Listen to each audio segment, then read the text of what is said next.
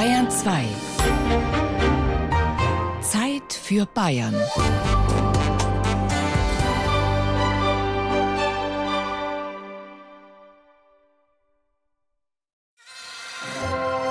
Bayern genießen. Zeit für Bayern auf Bayern 2. Kalt. Bayern genießen im Januar mit Gerald Huber.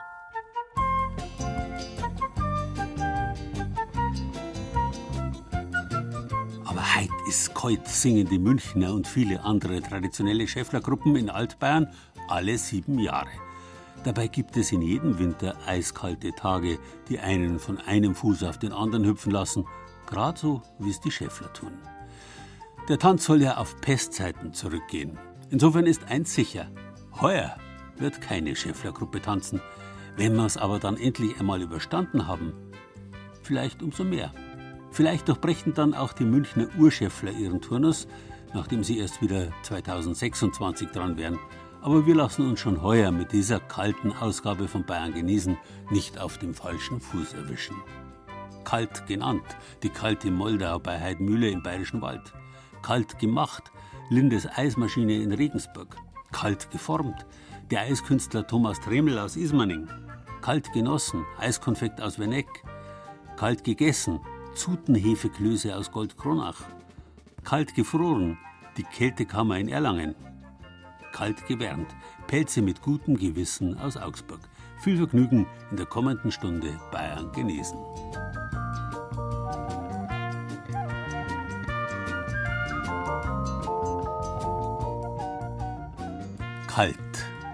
Zusammen mit vielen weiteren Begriffen in anderen europäischen Sprachen geht das Wort auf die Ursprache der jungsteinzeitlichen Bauern zurück. Die indoeuropäische Wurzel kl oder hl bedeutet ursprünglich so viel wie stechen, prickeln und danach gleichzeitig warm bzw. kalt sein. Schließlich kann heißes Feuer genauso stechen und prickeln wie eisige Kälte, und manchmal vereinigen sich Wärme und Kälte zu gemeinsamer Pein. Jeder kennt das Gefühl, wenn man mit erfrorenen Fingern in die Wärme kommt, wenn's dann in den Fingern das Nageln anfängt. Das Rezept dagegen? Kaltes Wasser über die eiskalten Finger, das wärmt dann. Warm und kalt sind also höchst relative Begriffe, das weiß sowieso jeder, der fröstelt, wo es dem anderen längst zu heiß ist. Und italienisch caldo bedeutet ja nicht umsonst warm. So kommt es zum Beispiel, dass die Moldau, der tschechische Nationalfluss, aus einer warmen und einer kalten Moldau entsteht, die vermutlich beide eher gleich warm oder kalt sind. Übrigens, von wegen Nationalfluss, die kalte Moldau entspringt in Bayern. Heidmühle im Bayerischen Wald. Gleich hinterm Ortsrand breitet sich die pure Idylle aus. Bucklige Wiesen mit gefrorenen langen Grasbüscheln, einzeln stehende zerzauste Bäume, dann ein kleiner Bach, der sich in vielen Meandern hindurchschlängelt, leises Plätschern, der Wind weht. Das ist die perfekte Ruhe, wobei in meinem Kopf dann oft irgendwas Musikalisches sich freisetzt. So das Schmetterna-mäßige höre ich dann, ohne dass es gespielt wird.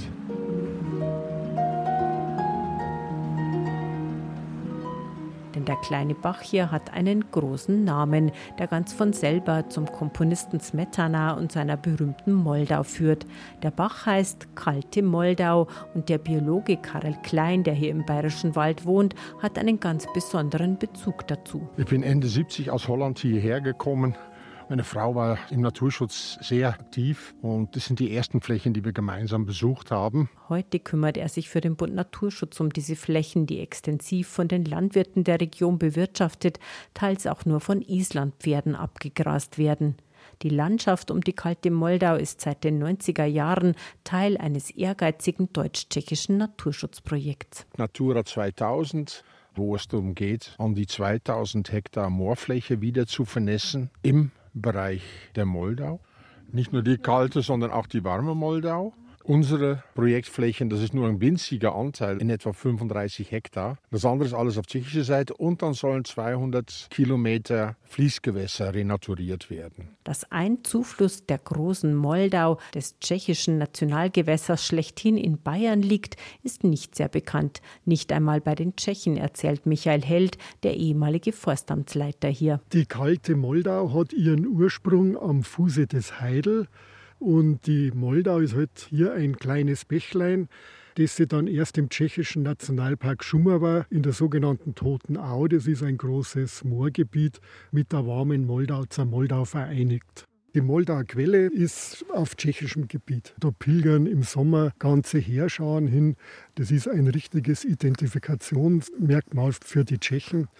Diese Bedeutung hat es auf der bayerischen Seite nicht, aber ich sage mal, sie gewinnt sicher an Bedeutung. Warum es eine warme und eine kalte Moldau gibt, darüber kann Michael Held nur spekulieren. Die bayerische Seite jedenfalls ist die rauere. Kalt vermutlich wegen dieser extremen klimatischen Bedingungen hier. Ist er bis heute eine mehr oder weniger unwirtliche Gegend. Es ist hier in der Nähe eine Wetterstation. Da wurde zum Beispiel am 25. Januar 2006 eine Temperatur von minus 29,1 Grad gemessen. Die kalte Moldau markiert hier am Ortsrand von Heidmühle genau die Staatsgrenze. Das andere Ufer liegt schon im Nachbarland. Das war bis 1990 etwas Furchteinflößendes, zum Beispiel für den Fischer Manfred Wurm. Da war ja früher auch mal der sogenannte eiserne Vorhang. Man hat ihn zwar nicht gesehen von da aus, der war im Hinterhalt die ersten Bäume gestanden, aber war schon ein komisches Gefühl weil man auch gewusst hat, man konnte ihnen nicht trauen. Man ist mir ein passiert, dass der Blinker auf der anderen Seite hängen geblieben ist und ich habe ihn dann immer weggekriegt und habe abreißen müssen bin nicht umgegangen. Manfred Wurm fischt vor allem Forellen raus und darf dabei genau bis zur Bachmitte. Einmal haben ihn tschechische Grenzer mit undurchsichtigen Minen beobachtet, wie weit er rüberwirft. Hans mit einem Jeep runtergefahren, drei Mann drin, ein Schäferhund und haben mir zugeschaut, wie weit ich gehe. Und ich habe mir gedacht, gehe genau bis zur Grenze und wirf noch ein paar Jume. Ein gefährliches Spielchen. Am nahegelegenen Berg Dreisessel wurden immer wieder Wanderer, die versehentlich rübergeraten waren, verhaftet, manchmal tagelang. Aber der eiserne Vorhang mit seinem Sperrgebiet ist heute längst verschwunden. Das Gute an der jahrzehntelangen Abgeschiedenheit, die Landschaft um die kalte Moldau hat dadurch ihre Ursprünglichkeit bewahrt. Im Bach gibt es zum Beispiel die seltenen Neunaugen, aalartige kleine Fische. Da oben ist so ein Wasserfall und da sind die Trinkstrahlen in Reihe und Glied Hunderte. Die haben da noch nach oben gezogen. Da war gerade Leichtzeit. Auch Fischotter tummeln sich wieder hier. Der Biber baut seine Burgen. Kreuzottern überwintern im Schotterkörper der alten, längst herausgerissenen Bahngleise. Die Moorflächen rund um die kalte Moldau sind ein Eldorado für seltene Tiere und Pflanzen. Da sind eine Vielzahl von Hochmoorschmetterlingen noch vorhanden, die sonst wo in Europa absolut im Rückgang begriffen sind. Also wir haben hier noch einen Bestand vom Hochmoorgelbling, wir haben noch Birkhuhn, pflanzlich Sonnenzau, Wollgräser, Orchideenbestände. Karel Klein hilft mit, dass das Gebiet in den nächsten Jahren immer noch wertvoller wird. Alte Bewässerungsgräben wurden zum Beispiel verfüllt, um Moore wieder zu vernässen. Das andere Ufer gehört heute zum tschechischen Nationalpark Šumava. Naturschutz ist also auch in Zukunft garantiert. Heute steht die kalte Moldau für ein grenzüberschreitendes Miteinander. Es ist nicht nur die Natur hier in Ordnung, sondern es ist, dass wir hier ein Stück Europa leben können. Mit diesen Projekten, die wir hier haben, das ist ein sehr befriedigendes Gefühl. Ja, das ist Europa. Unsere Flüsse haben sich eh nie um Grenzen gekümmert. Auf unserer Bayern genießen Seite unter bayern2.de gibt es einen kleinen Wandertipp zum Ursprung der kalten Moldau.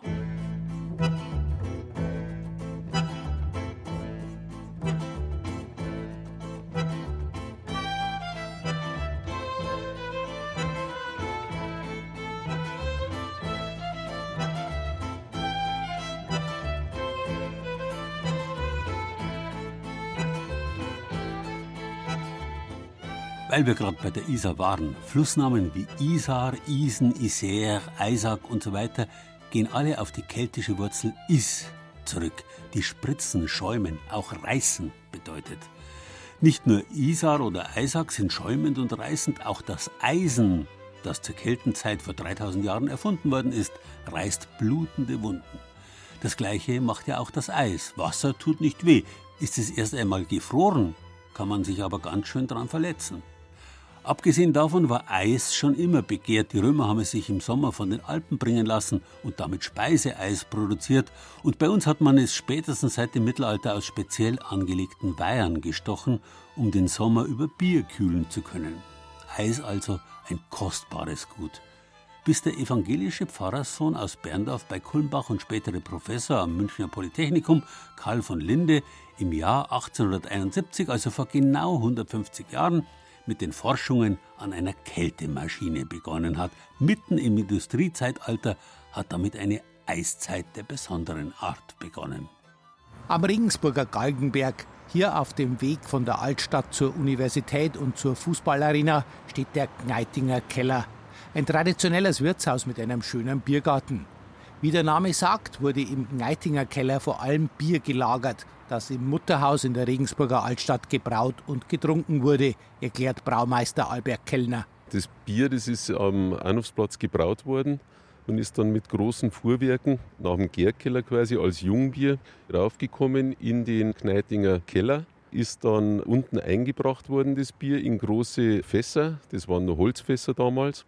Und um das zu kühlen, also nachdem noch keine Kühlung vorhanden war, hat man das Eis geschlagen vom Regen, von der Naab, teilweise auch von der Donau, wenn die wirklich gefroren war, und hat dieses Eis in die Keller eingebracht. Da gab es große Luken.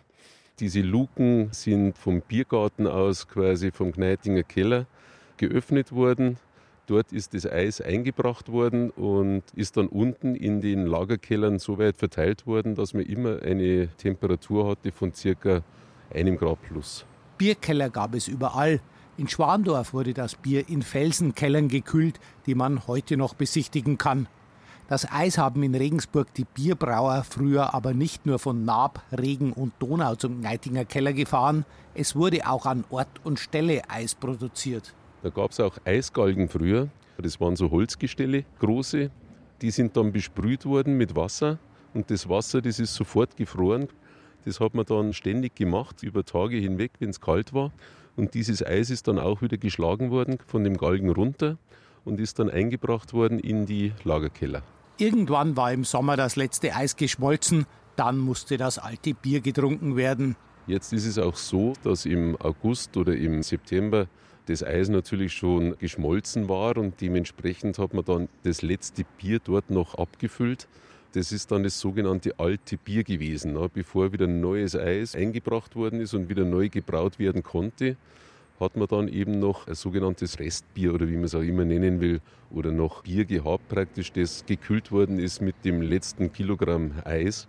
Dementsprechend spricht man da von dem alten Bier. Da gibt es ja heute noch so einen Brauch auch, dass teilweise das alte Bier noch getrunken wird. Vor allem auf dem Land ist das auch noch der Fall. Revolutioniert hat die Bierkühlung der Münchner Ingenieur Karl Linde. Im Museum der Bayerischen Geschichte in Regensburg zeigt Direktor Richard Leubel stolz das Modell Nummer 1. Eine steht in München in der Spatenbrauerei und die zweite steht bei uns. Die war bestimmt für die Schwehatter, die österreichische Großbrauerei in Wien. Und die haben es dann irgendwann ins Technische Museum in Wien gegeben und da haben wir es jetzt mir als Leihgabe gekriegt. Warum ist jetzt das so wichtig? Weil durch diese Kältemaschine das bayerische Bier und im Schlepptau die Bayern-Klischees, wenn man so sagen will, das, was man bis heute als besonders bayerisch empfindet, ist vielleicht sogar mehr wie ein Klischee, ist es in die Welt gekommen, im Schlepptau des Biers, im Bierfluss und nach dieser Kältemaschine. Die lindische Kältemaschine ist ein großes schwarzes Drum. Sie ist fast sechs Tonnen schwer, 2,40 Meter hoch und besteht vor allem aus zwei großen Behältern. Karl Lindes Maschine kühlt Bier übrigens mit Ammoniak. Mit der lindischen Kältemaschine war es möglich, Bier im großen Stil zu exportieren, schwärmt Richard Leubel. 1890 wären die Ozeandampfer, die nach Amerika gingen, nicht nur Auswanderer nach Amerika transportieren, übrigens viele Bayern drunter, sondern auch das Bier nach Amerika transportieren, während mit der lindischen Kältemaschine ausgerüstet. Und das ist das Stichjahr, da zu diesem Zeitpunkt beginnt der Massentransport bayerischen Bieres und im Gefolge bayerischer Kultur oder was man dafür hält in die USA. Hinter der lindischen Kältemaschine hängen bunte Email-Werbeschilder an der Wand. Für die Brauereien und überhaupt für Bayern ist die Bedeutung der Maschine nicht zu überschätzen, sagt Richard Leubel. Dadurch kommt das Bier, kommt bayerische Lebensart in die Welt und dafür wird Bayern berühmt über und fürs Bier, dann natürlich schon auch über unsere schönen Naturschönheiten und unsere Kunstaffinität. Aber ja, am Anfang steht das Bier und steht die lindische Kältemaschine. Seit 1950 haben auch bei der Brauerei Gneitinger in Regensburg die Kellergewölbe ausgedient. Geblieben ist der Biergarten, einer der schönsten der Stadt. Und auch der erinnert daran, welche Mühe es früher war, das Bier zu kühlen. Denn die großen Kastanien, die hier stehen, wurden vor allem gepflanzt, um das Bier in den Kellergewölben kalt zu halten, erklärt Braumeister Albert Kellner. Man musste natürlich zum damaligen Zeitpunkt auch die Keller und die Grundfläche vom Garten beschatten. Da hat man hier große Kastanien gepflanzt und dadurch hatten die natürlich sehr viel Schatten, diese Gärten. Die Kastanien sind aus dem Grund gepflanzt worden, um möglichst viel Schatten auf das Erdreich zu werfen, wo sich darunter die Keller befanden oder immer noch befinden. Damit ist das Eis natürlich auch erst später geschmolzen, und dann hat man gesagt, okay, das ist so ein schöner schattiger Platz, da könnte man eigentlich einen Biergarten draus machen. Da kann man auch draußen dann sitzen.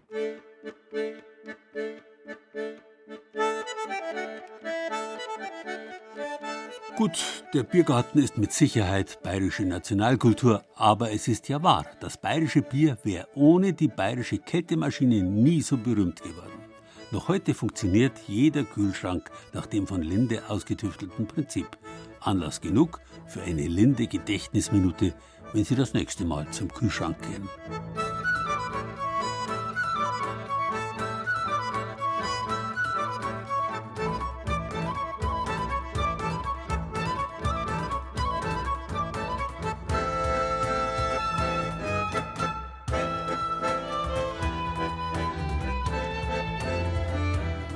Kann davon ausgehen, dass es sich bei der indoeuropäischen Wortwurzel kl oder hl, auf die das Wort kalt zurückgeht, um eine sogenannte Lautgebärde handelt.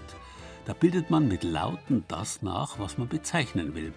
Wenn also der jungsteinzeitliche Bauer kl oder hl gesagt hat, dann haben gleich alle gefröstelt und alle haben gewusst, was gl oder hl ist, das ist nicht bloß kalt, sondern mit hoher Wahrscheinlichkeit auch glatt ebenfalls die gleiche Wortwurzel, womit wir wieder beim Eis sind. Lateinisch glaciers heißt Eis, französisch Glas. Auch der Gletscher kommt daher, genauso wie glitschig. Das Schlittern, das Schlieberzen auf dem Eis gehört ja zu den ältesten Wintersportarten überhaupt. Generell gilt, Eis glänzt. Alles, was im Deutschen die Wurzel gl im Anlaut hat, ist damit verwandt. Der Glanz, das Glimmen, das Glühen, das Glosen, das Gleißen und selbstverständlich auch das Glas. Das sieht ja nicht umsonst fast so aus wie Eis. Wobei man sagen muss, natürliches Eis ist ja in den seltensten Fällen richtig durchsichtig. Das Glas war ja in früheren Zeiten auch opak, höchstens durchscheinend. Erst moderne Technik hat es absolut klar gemacht. Das wiederum hat für modernes Kunsteis die Latte höher gelegt. Eis glasklar zu machen, ist zu einer Wissenschaft für sich geworden. Und auch da ist ein Bayer ganz vorn mit dabei. Der Eiskünstler Thomas Tremel aus Ismaning bei München liefert seine Skulpturen und andere Eisprodukte in alle Welt. Wer die Halle der Firma Tremel Eisteam in Ismaning betritt, verlässt gleichzeitig den mathematischen Raum der natürlichen Zahlen. Das Minus übernimmt. Denn in der 1000 Quadratmeter großen und 10 Meter hohen Halle stehen unter anderem zwei riesige, begehbare Tiefkühltruhen. Das ist einmal der minus 12 Grad Bereich und vorne hätten wir normalerweise noch einen anderen Tiefkühlraum bei minus 22 sind die temperiert. Und der hat eine Grundfläche von 100 Quadratmeter und 5 Meter hoch. Die minus 12 Grad sind nicht willkürlich gewählt, wie sich gleich zeigen wird. Thomas Tremel holt sich gerade einen 20 Kilogramm schweren Eisblock heraus aus wirklich glasklar gefrorenem Eis. Wenn wir jetzt hier das Eis rausnehmen zum Bearbeiten, was wir jetzt dann gleich machen, dann soll das Eis oder die Eisblöcke nicht äh, tiefer gefroren oder tiefer gelagert werden wie minus 12, minus 10. Weil dann kann man das Eis gleich bearbeiten, dann kriegt man keine Spannungsrisse rein. Wenn das Eis zu kalt ist, wäre das eigentlich zu porös. Thomas Tremel will heute einen kleinen Weihnachtskometen formen. Rund einen halben Meter lang soll der werden. Mit einem Dorn zeichnet er die Form vor und tatsächlich, das Eis butterweich. Doch der Komet ist eher eine Fingerübung für den Mitte 50-Jährigen, denn mit seiner Kunst hat Tremel es bereits in das Guinness-Buch der Rekorde geschafft. Mit einem sechs Meter hohen Pilzglas, hergestellt aus 30 Tonnen Eis. Das war damals in, in St. Moritz, da haben wir eine Windstärke von, ich glaube, bis zu 10 gehabt. Das ist ja fast schon Sturm, Orkan. Das war Wahnsinn. Wir waren da oben auf dem Gerüst gestanden, wie wir das aufgebaut haben, dieses, dieses Pilzglas. Das ging ungefähr einen halben Meter links, rechts. So hat sich das bewegt. Und da sieht man wieder, wie flexibel äh, Eis eigentlich ist. Ja. Über einen Zufall kam der gelernte Koch zur Eiskunst. Mitte der 80er Jahre brachte er sich bei, für Buffets Tischdekorationen aus Eis herzustellen. Ja, meine erste Eisskulptur war zum Beispiel eine abgedichtete Dachrinne, rote Rose rein, Wasser drauf, gefroren. War natürlich jetzt nicht glasklar, aber es war damals vor 35 Jahren ein Highlight. Und so hat sich das eigentlich weiterentwickelt. Ja. Mittlerweile hat Tremel bereits das Münchner Residenztheater beliefert. 2017 war das. Für das Theaterstück Fedras Nacht baute er hm, sozusagen das Bühnenbild. Dann haben wir immer verschieden starke Eisplatten. Das soll ja dann äh, so natürlich wie möglich ausschauen. Ja, das musste nicht unbedingt glasklar sein, weil in der Arktis oder so ist ja das Eis auch nicht unbedingt glasklar. Soll schon einen gewissen Glitzereffekt Projekt haben. Und dann haben wir eben da diese 200 Quadratmeter große Bühne, komplett wurde die ausgelegt und da wurde dann wirklich drauf gespielt, ja, zum Teil nahezu nackt. Das war abgefahren. Abgefahrene Sachen baut er auch schon für den Sultan von Oman und auch Hollywood zählt zu seinen Kunden, aber Diskretion. Wenn es sein muss, werden die in Ismaning hergestellten Eisblöcke in Kältecontainern an jeden Ort der Welt geflogen.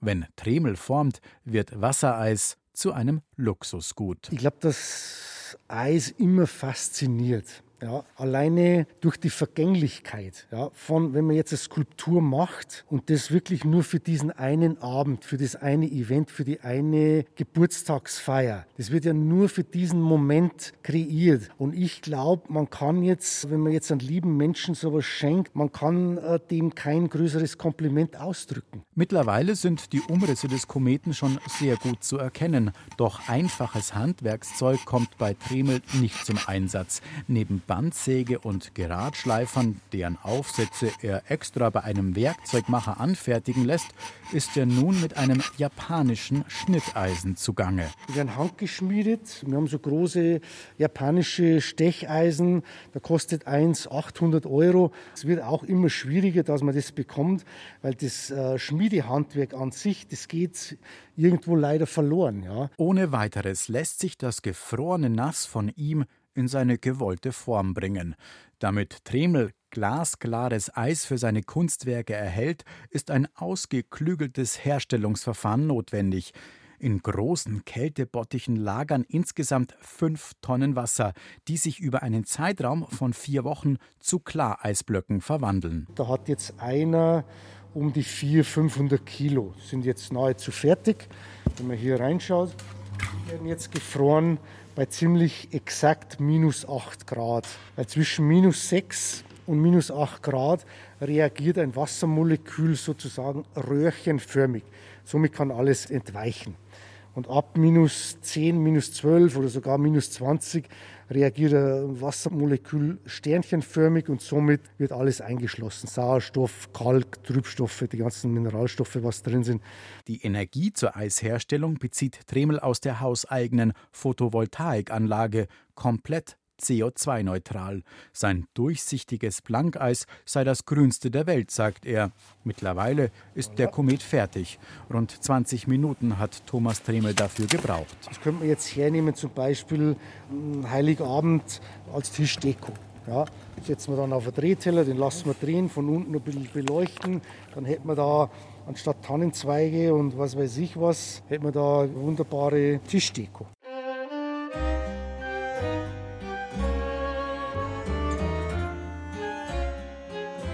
Oje, da hören wir das Eis ja regelrecht schmelzen. Ein Ausfall seiner Kühlanlagen hätte für Thomas Tremel fatale Folgen. Damit ginge quasi sein gesamtes Lebenswerk im wörtlichen Sinn den Bach runter. Schauen Sie sich lieber vorher nochmal an. Auf unserer Bayern genießen Seite unter bayern2.de.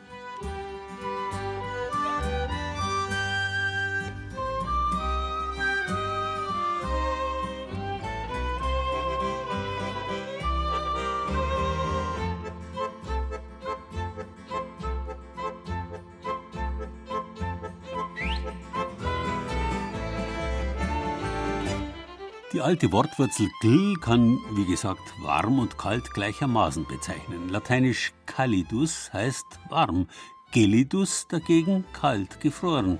Italienisch caldo und gelato. Das Gelato, das italienische Speiseeis, kennt jeder, auch wenn es jetzt im höchsten Winter keine Saison hat. Dafür gibt's was anderes, das man vielleicht nicht so auf dem Schirm hat. Eiskonfekt. Und man muss schon sagen, wie bei der Kältemaschine war auch der Erfinder des Eiskonfekts ein Franke. Auf der Basis einer Idee von unterfränkischen Hausfrauen hat es der Wennecker Konditormeister Adam Eichelmann 1927 entwickelt. Seitdem hat es sich in der halben Welt als typische Weihnachts- und Wintersüßigkeit etabliert. Alle kennen sie, die kleinen zackigen Eiskonfektschälchen aus Aluminium in vielen Farben, gefüllt mit einer cremigen Masse, die im Mund sofort schmilzt und sich dabei kalt und immer kälter anfühlt. Dieses Eiskonfekt birgt übrigens ein echtes molekular-kulinarisches Geheimnis. Das Eiskonfekt ist eine Erfindung der unterfränkischen Hausfrauen. In den Jahren nach dem Ersten Weltkrieg, als viele Zutaten schwer zu bekommen waren, walzten sie Palminfett und Kakaopulver und strichen die Masse auf rechteckige Backoblaten. Mehrere dieser Schichten, rautenförmig geschnitten, ergeben die sogenannten Heinerle, die es bis heute in Franken überall an Weihnachten gibt. Der Wernecker Konditor Adam Eichelmann griff diese Grundidee auf und entwickelte aus den Heinerle das erste industriell produzierte Eiskonfekt. Und genau dort, wo es erfunden wurde, in Werneck bei Schweinfurt, da wird es bis heute produziert. Seit über 90 Jahren wird bei Eichetti Eiskonfekt in der gleichen Form gefertigt. Die Herstellung ähnelt dabei der Produktion von Schokolade, wenn auch mit etwas anderer Rezeptur, sagt der langjährige Geschäftsführer Günther Kraus. In großen Maschinen werden pflanzliche Fette, Milch und Kakaopulver sowie verschiedene Aromen in Knetern gemischt, zerrieben und dann unter extremem Druck gewalzt. Der Walzvorgang und der Konchiervorgang ist bei der Schokolade wie bei Eiskonfekt das gleiche. Und je besser und intensiver ich walze und konchiere, umso feiner wird das Eiskonfekt. Wir walzen unser Eiskonfekt äh, auf eine Feinheit von 20, 22 μ. Das entspricht einer äh, sehr guten äh, Schokoladenqualität. Edelschokoladen gehen auch bis zu 15, 16 μ, aber diese Schokoladen kostet halt auch dann eine 100 Gramm Tafel vielleicht 5 oder 6 Euro. Die fertige flüssige Masse wird zu den Abfüllanlagen gepumpt, in Formen gefüllt, gekühlt und verpackt. Bis zu 4000 Tonnen Eiskonfekt und damit mehrere Millionen Einzelstücke liefert das Wernecker Familienunternehmen mit seinen rund 80 Mitarbeitern jährlich in fast 40 Länder, vor allem nach Israel und nach Asien. In einigen europäischen Ländern ist das Konfekt eine typische Weihnachtsspezialität, in Schweden, Dänemark oder Finnland. Weil es den guten alten Tante-Emma-Laden nicht mehr gibt, wo man das Konfekt früher für 5 Pfennig das Stück kaufen konnte, musste sich auch das Eiskonfekt maßvoll weiterentwickeln, sagt Kraus. Es gibt immer noch das traditionelle Eiskonfekt, die kleinen Aluminiumkapseln mit der zarten Cremefüllung drinnen und die haben auch immer noch eine starke Bedeutung. Aber es gibt dann heute auch Eiskonfekt, wenn ich an die Urlaubszeit denke, Italien, man hat in Italien kennengelernt, den Espresso, den Cappuccino, den Latte Macchiato, was man in Deutschland früher auch nicht gekannt hat. Und wir haben diese Ideen mit aufgegriffen und haben heute dann auch Eiskonfekt in diesen Geschmacksrichtungen. Doch warum fühlt sich das auf der Zunge zergehende Eiskonfekt so kalt an, obwohl es bei Zimmertemperatur gelagert wurde? Diesem Geheimnis ist Thomas Wilges schon vor Jahren auf die Spur gekommen. Der promovierte und habilitierte Physiker leitet das Max-Planck-Institut für Polymerforschung in Mainz und hat mehrere Bücher zu den molekularen Eigenschaften von Lebensmitteln veröffentlicht.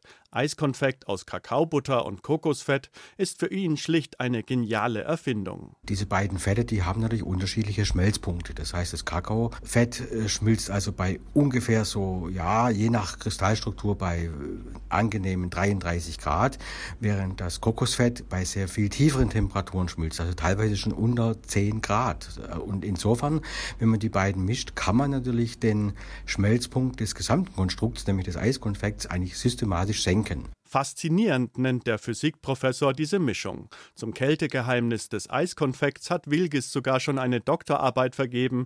Dafür hat er die Eiskonfektmischung mit seinen Mitstreitern im Labor durch Röntgenbeugung und unter dem Mikroskop analysiert. Und jetzt gibt es eine einzige Konzentration, bei der man ein sogenanntes Eutektikum erhält. Das heißt also, Es gibt eben gar keine Koexistenz zwischen den Phasen und dann schmilzt das schlagartig sozusagen auf und deswegen entzieht das sofort der Zunge alle mögliche Wärme, die es dazu braucht. Und unsere Blutzirkulation kommt gar nicht so schnell hinterher mit dem Wärmemengen-Nachschub sozusagen. Die Temperatur auf der Zunge fällt also unter 27 Grad und das ist ein Signal für den Trigeminusnerv. Er muss jetzt dem Gehirn kühl signalisieren und schon wird es ordentlich kühl im Mund. Den eutektischen Effekt muss man aber gar nicht kennen, um das Kältegefühl und das besondere Geschmackserlebnis von Eiskonfekt zu genießen, findet Eichetti-Geschäftsführer Günter Kraus. Das Ganze kann man noch verstärken, wenn man entsprechende Kühlaromen einsetzt, wie zum Beispiel Mintöl. Und der schnelle Schmelz sorgt dafür, dass ich diesen vollmundigen Geschmack dann sofort erlebe beim Verzehr. Und noch ein Tipp vom Profi: Das Eiskonfekt muss vor dem Verzehr nicht gekühlt werden. Am besten schmecke die süße Masse aber, wenn man sie in einem kühlen Raum in den Mund nimmt und dann schmelzen lässt. Das mit der kühlen Umgebung dürfte in diesen Tagen ja kein Problem sein. Mehr zum Eiskonfekt aus Werneck auf unserer Bayern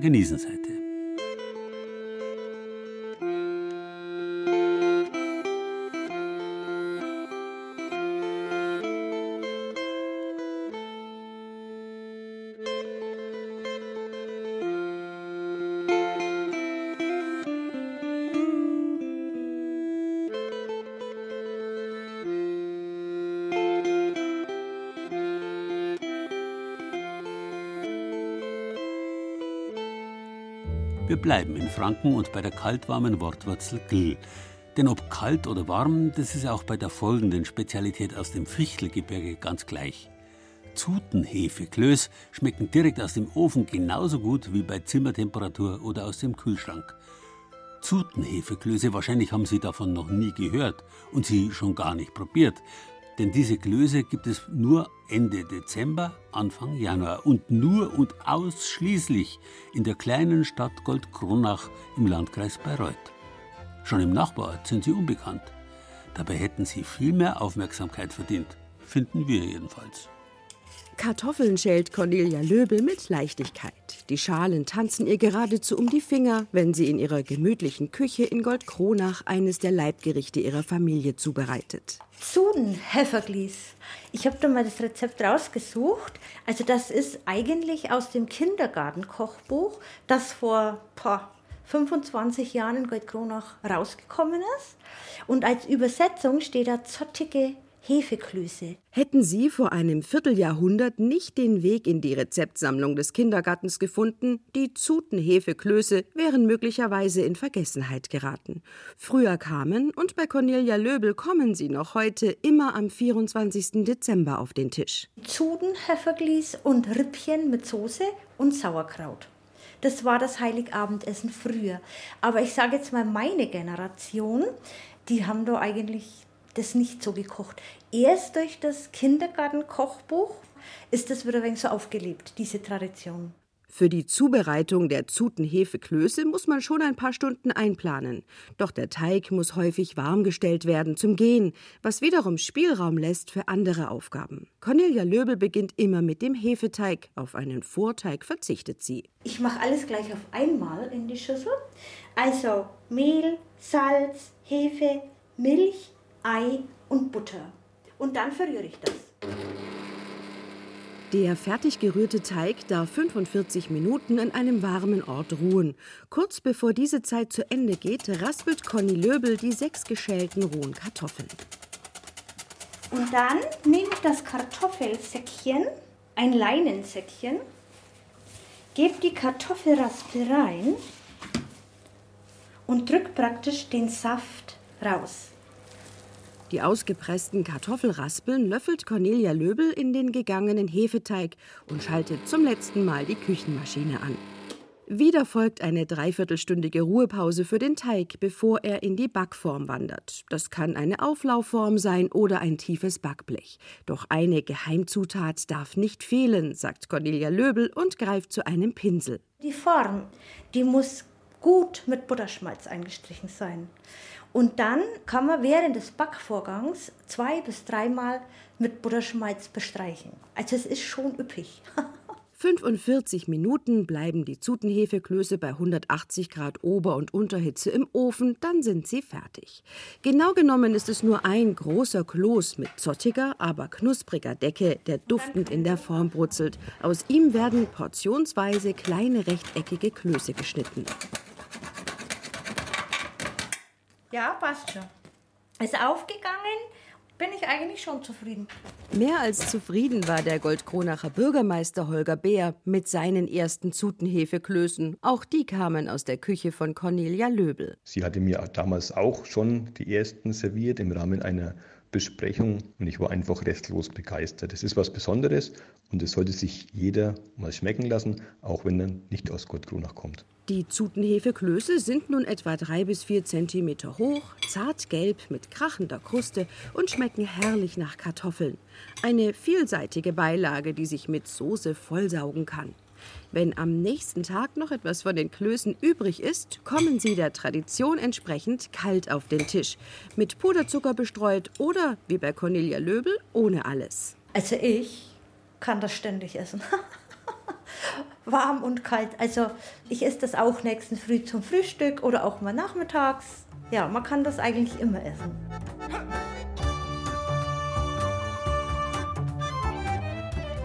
Jetzt ist es so, Sie können natürlich Zutenhefeklößen nachmachen. Das Rezept dazu gibt es auf unserer Bayern-Genießen-Seite. Damit wäre aber ein herber Verlust verbunden. Der Verlust an Exklusivität. Zutenhefeklöß, das ist halt ausschließlich Goldkronach. Mag es zwar Ähnliches auch woanders geben, ganz gleich ist's halt doch nicht und heißen tut's auch ganz anders. Deswegen sollten sich die Goldkronacher den Namen und ihr spezielles Rezept bei der EU schützen lassen.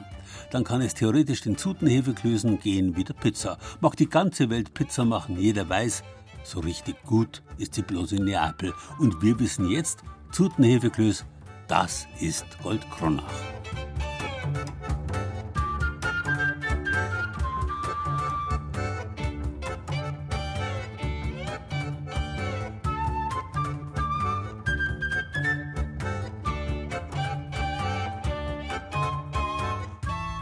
Ich hab's ja schon erzählt. Kaltes Wasser macht eiskalte Finger warm. Überhaupt kennt jeder das Gefühl, dass ein eiskaltes Bad oder eine eiskalte Dusche hernach pudelwarm macht. Regt den Kreislauf an und damit die Durchblutung nicht nur aller Muskeln, sondern auch des Hirns. Eis macht schlau. Deswegen gibt es schon seit Jahrzehnten Leute, die schwören aufs Eisbaden. Oh, das ist ja ein bisschen eisig. Ah. Das tut gut. Oh. Auf der Haut ist schon sehr angenehm. Es ist ein Prickeln, auf alle Fälle bärig. Und im Kopf ist es hätte ein frischer Wind durchpiffen. Andererseits ist das Baden im eiskalten Fluss oder See nicht jedermanns Sache und natürlich kann man die Kälte dabei nicht gut dosieren. Das wäre aber interessant, wenn man es richtig wissenschaftlich, medizinisch anwenden möchte. Genau dafür gibt's die Kryotherapie von griechisch Kryo Kälte. Nicht einmal nass wird man dabei. Am Universitätsklinikum Erlangen kann man diese ungewöhnliche Therapiemethode seit zwei Jahren in Anspruch nehmen. Mit der Kryo- oder Kältesauna. Der Internist Christoph Blee betreut die Einrichtung therapeutisch. Tatsächlich gibt es die Kältetherapie, diese Ganzkörperkältetherapie seit den 80er Jahren des letzten Jahrhunderts. Das wurde in Japan entwickelt von einem japanischen Kollegen, der Rheumatologe war und hat es primär für rheumatologische Patienten entwickelt. Von der Vorstellung auch naheliegend. Rheuma verbindet man mit heißen, geschwollenen Gelenken und heiß und geschwollen entzündet. Da ist Kälte gut. Und es waren am Anfang auch Kammern, die aus drei Räumen bestehen. Zwei Vorräume mit minus 10 und minus 60 Grad und der Therapieraum mit minus 110 Grad. Inzwischen gibt es vermehrt Kammern, die nur noch einen Raum haben. Und so eine haben wir auch. Da ist man dann nicht mehr mit dem ganzen Körper drin. Der Kopf und die Hände schauen raus. Und es hat eine Temperatur von minus 130 Grad. Im Laufe der Jahre stellte sich heraus, dass bei weitem nicht nur Rheumapatienten von der Kältetherapie profitieren, sondern dass diese auch bei zahlreichen anderen Erkrankungen Linderung schaffen kann. Alle, die im Grunde so Autoimmunerkrankungen haben, weil jede Autoimmunerkrankung ist vom Charakter her auch eine chronisch entzündliche Erkrankung, sodass also Schuppenflechte, MS, all diese Sachen durchaus auch in der Kältekammer behandelt werden. Auch neurologische Erkrankungen wie Parkinson. Es gibt Depressionen, die da behandelt werden. Es gibt sogar inzwischen bestimmte Formen von Asthma, die behandelt werden. Und ein großer Schwerpunkt sind chronische Schmerzen. Da hat es sich sehr bewährt. Nebenwirkungen sind selten und wenn minimal, gelegentlich eine kleine Rötung der Haut, weiter nichts. Der Patient oder die Patientin empfindet die Therapie meist als erfrischend und angenehm und in der Regel lässt der Schmerz bereits nach der ersten Anwendung deutlich nach. Es gibt so eine Sofortwirkung, die dadurch entsteht, dass Kälte und Temperatur im Nervensystem an derselben Stelle umgeschaltet werden und die Temperatur schneller ist sodass dann, wenn der Schmerz kommt, die Leitung belegt ist, vereinfacht gesagt. Und dann wird der nicht durchgestellt. Man nimmt ihn nicht wahr, er ist da, aber man nimmt ihn nicht wahr. Diese Wirkung geht nach zwei bis sechs Stunden wieder weg. Wenn man dauerhaft einen Erfolg haben will, dann muss man so eine Behandlungsserie machen von mindestens 10 bis 20 Behandlungen und sollte zwei bis dreimal die Woche wenigstens in die Kältekammer. Dann gibt es Stoffwechselveränderungen, die dazu führen, dass man auch langfristig tatsächlich eine Schmerzlinderung hat. Die Krankenkassen übernehmen die Therapiekosten allerdings derzeit nicht. Im Uniklinikum Erlangen sind es hauptsächlich chronische Schmerz- und Rheumapatientinnen, die die Kältetherapie in Anspruch nehmen. Aber es existieren bundesweit Studios für den Wellnessbereich, die Kältetherapien anbieten beworben wird, dass es gut ist gegen Zellulitis, gegen Jetlag, gegen Sexualstörungen und gut, und das ist, glaube ich, so eine der Hauptgruppen, die man anspricht, zum Abnehmen. Man soll durch diese Anwendung im Nachgang durch den gesteigerten Stoffwechsel 600 bis 800 Kalorien noch verbrauchen. Das ist sehr, sehr viel. Dafür müsste man zwei, drei Stunden joggen. Und dann hat man quasi die Wahl, drei Stunden joggen oder drei Minuten in die Kälte. Und das ist so das, womit da sehr stark geworben wird. Zu hoch sollten die Erwartungen bei allen Interessenten jedoch nicht gesetzt werden, denn ein Wundermittel ist auch die Kältekammer nicht. Es ist keine Wunderwaffe, es ist keine Wunderheilung. Es gibt eine gewisse Ansprechrate. So und so viele Leute empfinden es als sehr wohltuend und haben tatsächlich eine Linderung, aber es gibt immer auch einen Teil, der die Behandlung dann nach einer bestimmten Zahl von Anwendungen abbricht, weil sie keinen Erfolg verspüren. Also kann schon mal sein, dass es zwei, drei Anwendungen dauert, bis man einen Erfolg spürt, aber es kann eben auch sein, dass man keinen Erfolg spürt. Da muss man natürlich schon den Leuten, das versuche ich auch in diesem Vorgespräch klar machen, ehrlicherweise sagen, dass es gut sein kann, dass sie zu denen gehören, bei denen es leider keinen Erfolg hat. Zugegeben, ich bin eher ein Warmduscher. Aber wenn Sie sich für die Kryosauna interessieren, die gibt es mittlerweile nicht mehr bloß in Erlangen, sondern zum Beispiel auch in Regensburg oder München.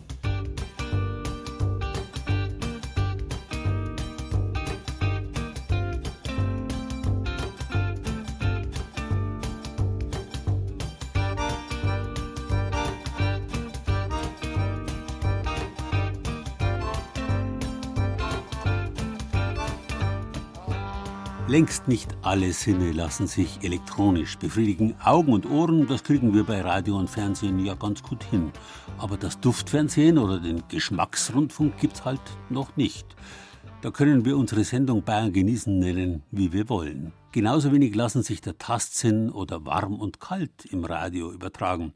Wenn wir andeuten wollen, dass etwas kalt ist, dann müssen wir uns behelfen. So zum Beispiel. Am besten noch mit Musik.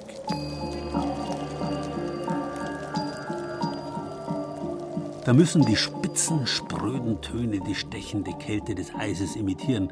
Wir können da in unseren Studios aus ganzen Katalogen mit entsprechenden Klängen wählen. Ah, kreislig. Das geht einem wirklich durch Mark und Bein. Ich hab's da lieber ein bisschen glitzeriger, so zum Beispiel. Schließlich kann man Kälte durchaus genießen, nicht bloß weil sie kalt ist, sondern auch weil man sich dagegen warm anziehen kann. Es gibt ja nichts Schöneres als ein gut eingemummelter Spaziergang an einem eiskalten Wintersonnentag. Das Angebot an entsprechender Kleidung ist ja mittlerweile riesengroß. Noch vor ein paar Jahrzehnten hat es da nicht so viel Auswahl gegeben. Jahrtausende lang sogar war die Antwort auf die Frage, was hilft am besten gegen die Kälte? Klar, ein Fell, ein Pelz, Heute allerdings protestiert der Tierschutz gegen grausame Pelztierfarmen. Zu Recht versteht sich. Andererseits gibt es aber auch Tiere, die getötet werden, weil sie Krankheiten übertragen oder zur Plage geworden sind und dezimiert werden müssen. Der Fuchs manchmal, der Bisam, der Waschbär, aber auch der Biber. Sie werden heute mitsamt ihren Belgern einfach entsorgt. Dabei wäre ihr Fell weich und warm und ist eigentlich viel zu schad zum Wegwerfen. Ein Kirschner aus Augsburg hat da Lösungen parat. Das ist also ein Parker, den wir hier gearbeitet haben. Hellblaue Lammjacke, eine Kapuze, Persianer, der halt auch mal so ein bisschen dieses Angestaubte hatte, mit dem Locheisen Löcher reingeschlagen, das Material unterlegt und so bekommt man gleich neue Optiken. Hans-Peter Gerner hat in seinem Laden eine ganze Reihe von Pelzjacken, Fellwesten, Mützen und Mänteln hängen, eine modischer als die andere. Der Mann mit den grauen Locken und der runden Brille ist einer der letzten Kirschner in Augsburg. 1986 hat er sein Geschäft in der Ulmer Straße eröffnet. Felle und Pelze sind für ihn bis heute etwas Besonderes. Also wenn man jetzt in der Kiste mit äh, Steinen und mit Fell langen würde, wird man sich eher das Fell aus dieser Kiste rausziehen, weil es einfach angenehm ist, äh, weil es schmeichelt.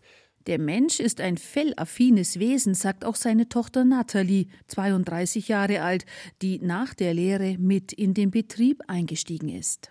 Also wenn man es einmal lieben lernt, äh, dann möchte man es nicht mehr missen. Ich habe jetzt eine Lammweste an, es ist einfach schön um den Rücken. Es ist eine schöne Wärme, wo im Winter wärmt, im Sommer kühlt. Wenn man jetzt zum Beispiel eine Pelzdecke haben darf zu Hause, dann ist das auch was Tolles. Oder auch nur eine Wärmflasche, was Kleines, Accessoires, Technisches, wo dann wirklich bis zum nächsten Morgen die Wärme bleibt. Jetzt auch bei den kalten Nächten hatten wir jetzt auch wieder einen im Bett liegen. Wunderbar, schön, äh, einfach eine angenehme, wohlige Wärme.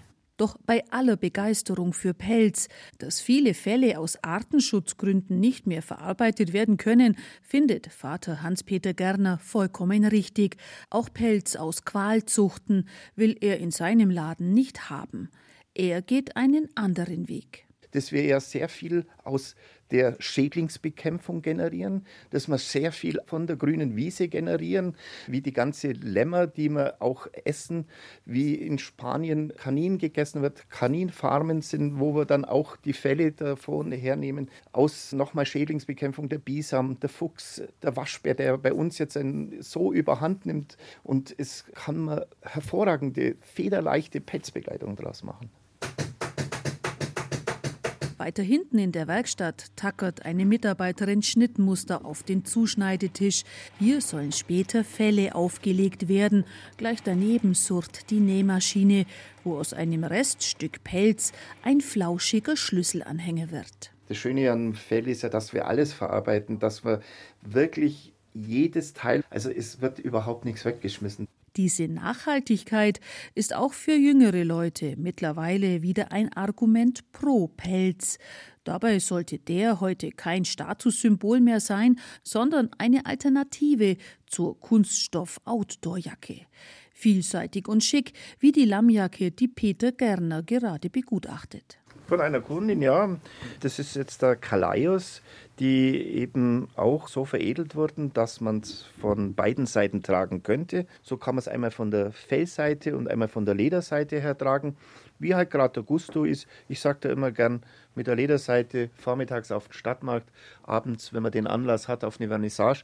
Wer sich vor zehn Jahren eine Pelzjacke gekauft hat, lässt diese jetzt etwa zur Weste umarbeiten auch Erbstücke wie der Persianermantel der Großmutter etwa werden immer öfter kreativ zu etwas Neuem gestaltet. Wo wir dann ganz tolle Kissen im Indoor-Bereich machen, wo wir dann Plates machen, Decken. Wenn wir da zwei so Pelzmäntel machen, dann kriegt man wirklich ein Deckenmaß von 1,40 Meter auf zwei Meter, wo dann halt einfach Indoor ein toller Begleiter ist. Jetzt gerade in den Tagen, wo man weniger rausgeht, oder sich äh, kontaktarm verhalten soll, ist der Indoor-Pelz ein ganz, ganz wichtiges Thema. Die Ideen gehen dem Augsburger Kirschner Hans-Peter Gerner jedenfalls nicht aus. Es ist so, so spannend, weil es so unterschiedlich ist. Also ich, ich habe ja eine Dreidimensionalität. Beim Stoff habe ich eine ebene Fläche, aber durch diese Dreidimensionalität, ich kann Teilscheren, ich kann vollscheren, ich kann rupfen, ich kann Farbe drauf machen, ich kann ganz, ganz vieles machen und deswegen gibt es kein Lieblingsfeld, sondern mein Beruf ist das, was mein Lieblingsfell ist, dass ich einfach Kirschner sein kann und dass mir das einfach noch sehr, sehr viele Jahre mit Sicherheit Spaß machen wird. Bayern genießen. Rezepte, Tipps und Beiträge als Podcast und zum Herunterladen unter bayern2.de. Und natürlich auch in der Bayern 2 App.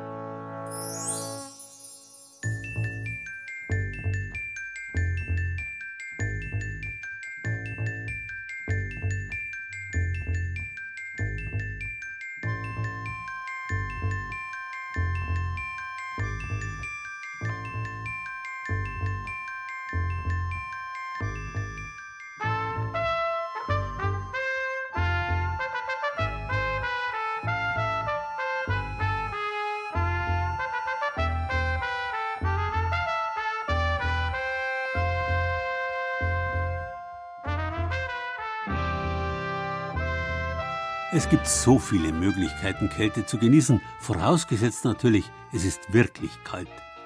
Stellen Sie sich bloß vor, Sie treffen sich mit ein paar Freunden auf dem nächsten Weiher zum Eisstockschießen.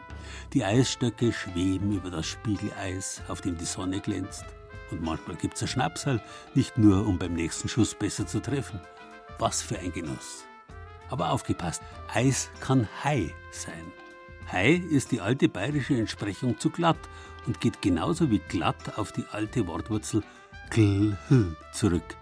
Im Mittelalter war das Wort auch in Franken und Schwaben bekannt.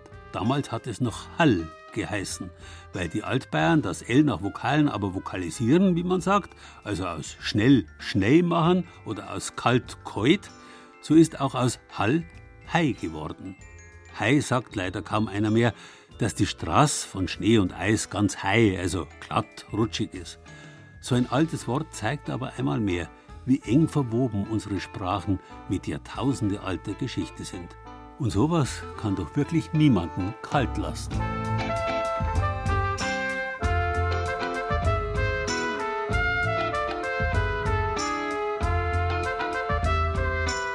Kalt. Das war Bayern genießen im Januar mit Gerald Huber und sieben Beiträgen aus den sieben bayerischen Regierungsbezirken. Renate Rossberger aus unserem Studio Bayerischer Wald ist an der kalten Moldau bei Heidmühle spazieren gegangen. Thomas Muckenthaler aus dem Studio Ostbayern hat den Beitrag über Karl Linde und seine Eismaschine gemacht. Den Eiskünstler Thomas Tremmel in Ismaning hat Moritz Steinbacher aus unserem Studio Oberbayern besucht. Das Eiskonfekt aus Werneck hat Achim Winkelmann aus dem Studio Mainfranken probiert. Wie man Goldkronacher Zutenhefeklöß macht, hat sich Anja Bischoff aus unserem Studio Bayreuth zeigen lassen. Barbara Bogen aus dem Studio Franken war in der Erlanger Kryosauna und Barbara Leinfelder aus dem Studio Schwaben hat dem Augsburger Kirschner Hans-Peter Gerner über die Schulter geschaut. Ton und Technik Susanne Harasim, Redaktion Gerald Huber.